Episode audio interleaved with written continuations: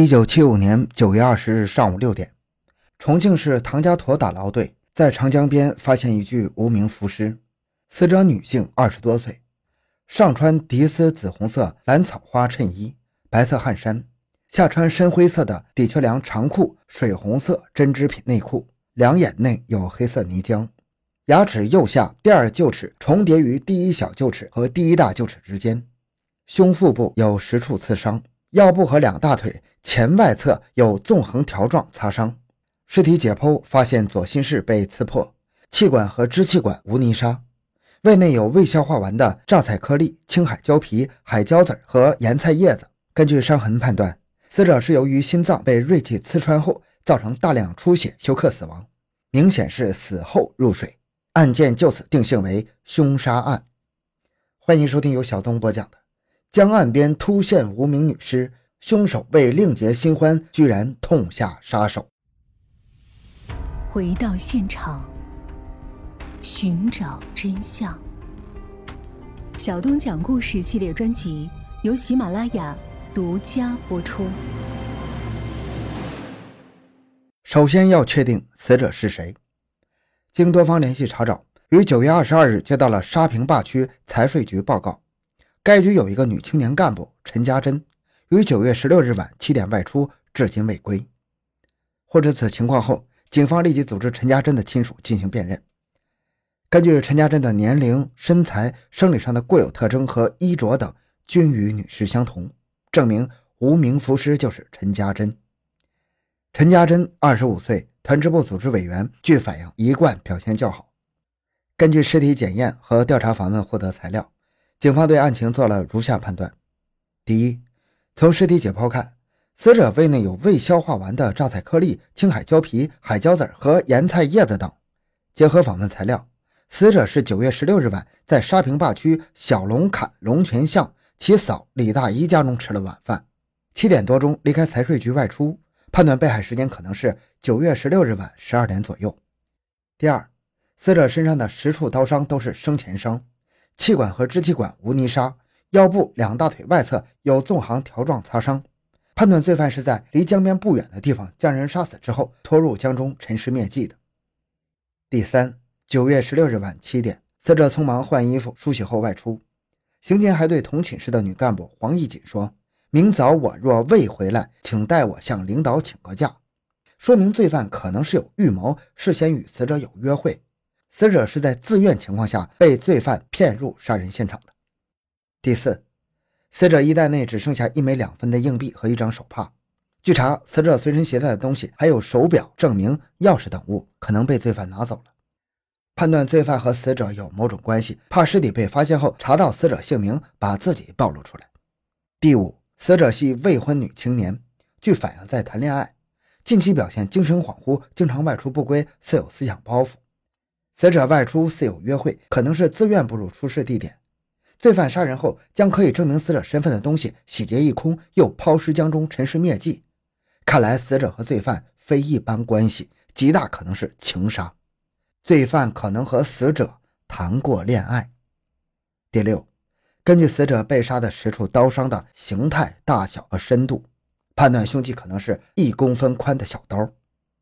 七，死者上衣缺一颗纽扣。刀伤多又有遗失过程，判断罪犯可能在搏斗中受伤或者衣裤被撕破，并可能沾有血迹。根据上述分析，围绕死者的社会关系，特别是和死者谈过恋爱的人，深入开展调查研究，发现线索。从沙陵坝至长江口的嘉陵江沿岸查访，四处寻找杀人现场。在有关单位的协同下，先后召开了十七次大会、六十余次座谈会，参加群众五千余人。在会上讲形势、谈敌情、交任务、提要求。经过几天几夜的紧张战斗，很快把陈家珍的表现、失踪前后的活动、社会关系等情况基本掌握了。对死者的社会关系逐个进行审查。死者与同学刘建民从文化大革命中外出大串联，直至下农村插队落户都在一起。调回城市工作后，仍然经常来往，并有过恋爱关系。九月十六日晚到过沙坪坝，工作地点又是在李子坝嘉陵江边。发案后曾四次打电话询问死者去向，嫌疑重大。经反复查证，刘当晚到沙坪坝灯泡厂女朋友家，八点多由女友送到杨公桥，上车回李子坝。有人证实，九时回宿舍后没有离开，不具备作案时间，予以否定。其余一些社会关系也经审查否定，与本案无关。唯有团区委干部任小民嫌疑上升。任小民，男，二十五岁，江苏省南京市人。一九七一年十二月到沙坪坝区财税局工作。一九七三年调任团区委，在区财税局工作期间与死者恋爱，并发生过不正当的男女关系。在清理死者遗物时，发现死者给任小民的一封未写完的信，写道：“小民，我的心情你大概也体会得到。我只是抱着一个目的，我希望得到你的爱，而你也曾经那么热烈地爱着我。我喜欢流露自己的真实情感，对于自己的爱人，这些又有什么不好呢？难道要把真实的东西掩盖起来也没有必要？从这封信说明。”任小民调团区委工作之后，仍然与死者保持着秘密的恋爱关系。同时发现，九月初死者给王梦的一封未寄出的信，信写道：“王梦，我这是第三次提笔给你写信了。第一次写了没交，我直接来找了你。第二次是他写的，我帮他抄的，也就是他给你寄的那一封。你又上了他的当了。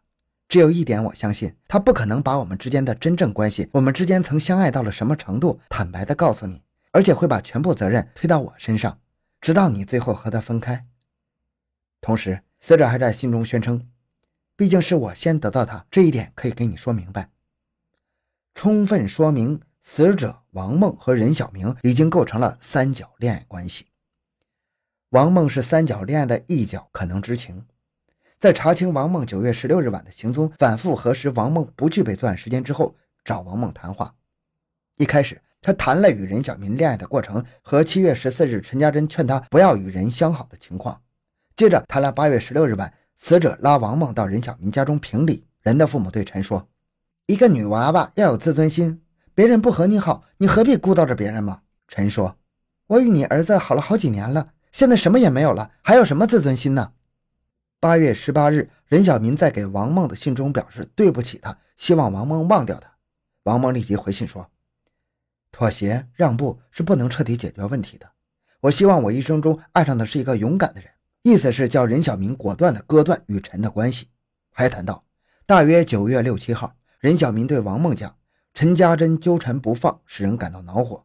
如果不是考虑到父母和自己的工作，我真想把他整死。”从谈话的口气来看，任小明对陈家珍恨得要命，想将他置于死地。可是王梦声称当时并没有引起他的注意。事后，他也一再表示不知道内幕。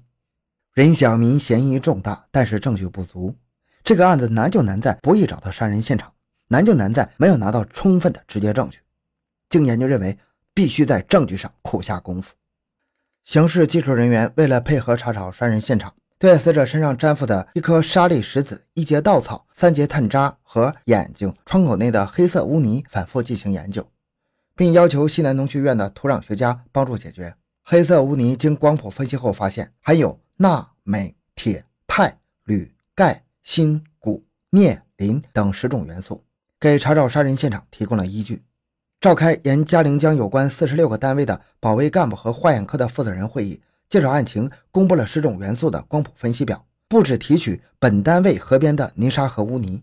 第二天就收集到检材一百六十八瓶，经过光谱分析，发现土湾老五金码头的泥土。含有上述十种元素，与死者窗口内粘附的污泥成分相同。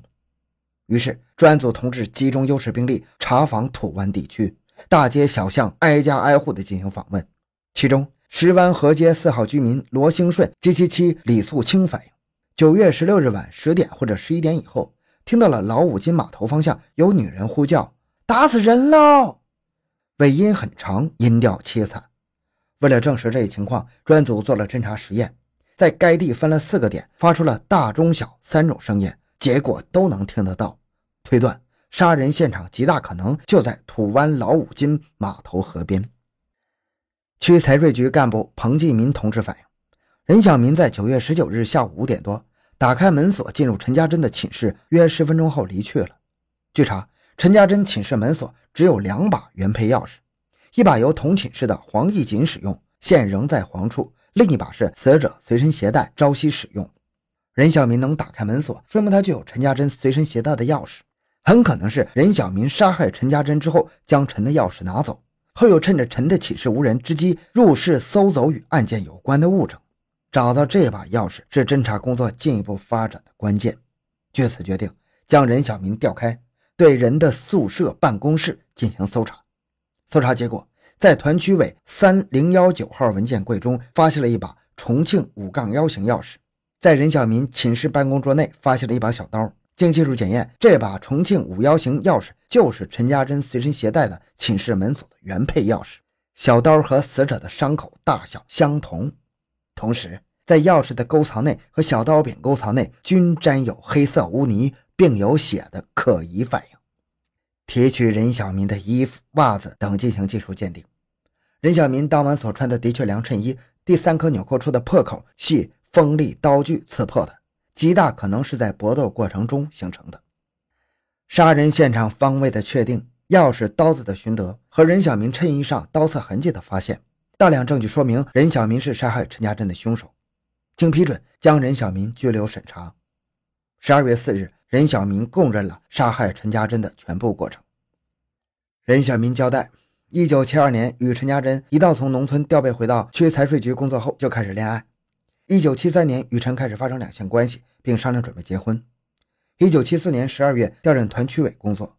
一九七五年三月在团市委读书班学习期间。认识了市物资回收公司的青年女干部王梦，由于她喜新厌旧，一心想抛弃陈与王梦结婚。陈发觉后，一直扭住任小民，据理斗争，同时还直接找了王梦交谈，揭露了人的丑恶面目。三者相互斗争的非常激烈。一九七五年八月，任小民产生了杀害陈家珍的念头。九月十六日晚，陈家珍到任小民的宿舍，人准备在宿舍动手，但又怕暴露，就决定诱骗到郊外去。他俩从沙坪坝步行到红岩村，又返回到土湾牛奶河边，也就是老五金码头。趁陈不备，用手卡住他的脖子。陈当时呼喊：“打死人喽！”任小民怕惊动附近的人，就用事先准备好的小刀往陈的胸部猛刺数刀，又在腹部刺了几刀。杀人之后，任小明为了逃避打击，便把陈家珍随身携带的东西搜走，然后把尸体投入江中。后于九月十七日、十八日、十九日。连续三天用死者身上搜得的钥匙去开陈的寝室门，搜走任小明遗留的东西。根据任小明的交代，在其宿舍床头茶几下面装洗衣粉的玻璃瓶内取出了死者的手表，在团区委办公室西南墙角的木板下取出了死者寝室内书桌所抽屉的一把钻石牌钥匙。至此，案情终于天下大白。好，这期节目就讲到这里。小东的个人微信号六五七六二六六，感谢您的收听，咱们下期再见。